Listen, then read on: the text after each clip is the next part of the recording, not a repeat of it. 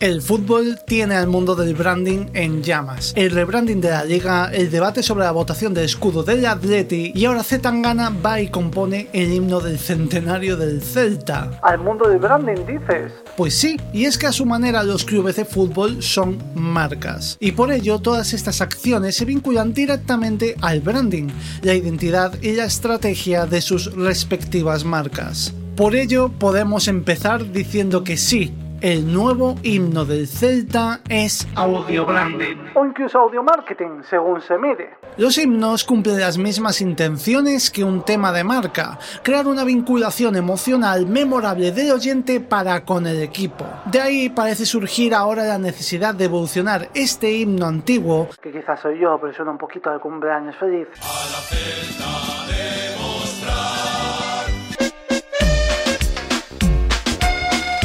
acercándolo a un nuevo presente y sus nuevas generaciones de aficionados. Todo esto gracias a un tuit por el que casi tenemos a Siniestro Total componiendo el himno, al puro estilo del Super Deport con la banda del camión. Cosa de dejar esto a votación popular y realmente no consultarlo desde la estrategia de marca. Por suerte, Pucho Boedo, digo Z Tangana, se ofreció a intentarlo, lo que petó la encuesta. Como Tangana explicó en las últimas entrevistas, esto ha sido una decisión personal suya.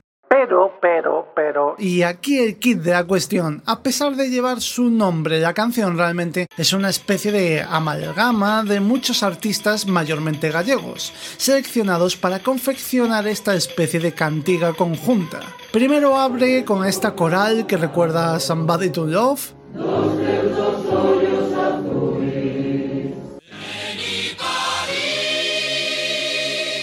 dar paso a una pseudo muilleira que nos recuerda lo del vídeo aquel de las tanchugueiras que publiqué hace unos años y cierra con un electropop o trap, algo así. El vídeo de presentación bebe mucho de la esencia gallega con las bateas sobre el mar de Vigo hasta romper el tema con los hinchas, una parte algo discutida por aquello de vandalizar un coche. Pero bueno, para mí eso realmente son detalles menores. La pregunta que sí que podéis esperar que os responda es, pero Iván, ¿funciona o no? Y la respuesta es igual de gallega que el celta. Depende. Una de las cosas que a mí más me han extrañado es que el vídeo no fuera publicado directamente en la página del canal de YouTube del Celta, puesto que tiene todo el sentido. Que sí, que, que ya sé que el canal de Tangana tiene muchos más seguidores, pero el tráfico se habría redirigido igualmente, ¿no?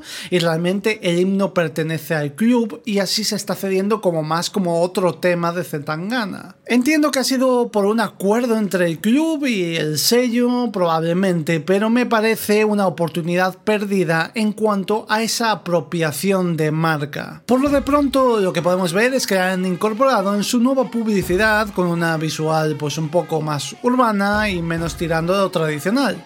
Y habrá que esperar al uso que se quiere dar en Balaídos y cuánto, por supuesto, es coreada por la hinchada. También por mi parte, ya como defecto de profesión, pues espero que no desaprovechen esas tres partes diferenciadas de la canción y que, por ejemplo, la parte coral no caiga en el olvido y nos quedemos solamente con el escudo en el peito. Así que sí, para mí tiene ese potencial, sí que es verdad que está teniendo buena acogida y ahora lo que nos va a quedar es lo que decimos siempre desde audio branding, que es que el Celta abandere esta pieza y no se quede en un experimento de marketing olvidado. Pero bueno, ¿a ti qué te ha parecido? Me lo puedes dejar en comentarios y como siempre dejarle un like al vídeo si te ha gustado o suscribirte si quieres saber más sobre audio branding o el uso del sonido por parte de las marcas. Nada más, un abrazo y hasta el siguiente vídeo.